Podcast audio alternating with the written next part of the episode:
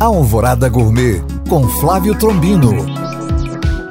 Sexta-feira na capital mundial dos bares. E dando sequência à nossa série de receitas de países participantes da Copa do Mundo, não poderia faltar o Brasil, que estreou com o pé direito, o pé de Richardson.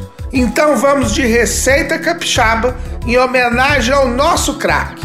Bolo Delícia de Santa Maria de Jetibá você vai precisar de 200 gramas de manteiga, um copo lagoinha de açúcar, um ovo, duas colheres de sopa de leite, uma colher de fermento, três copos de farinha de trigo, 250 gramas de goiabada derretida. Você precisa colocar a manteiga, o ovo e o açúcar no mesmo recipiente e misturar bem. Depois deve acrescentar o leite, o fermento e o trigo mexa. A massa poderá ficar dura e deve então ser esticada com as mãos.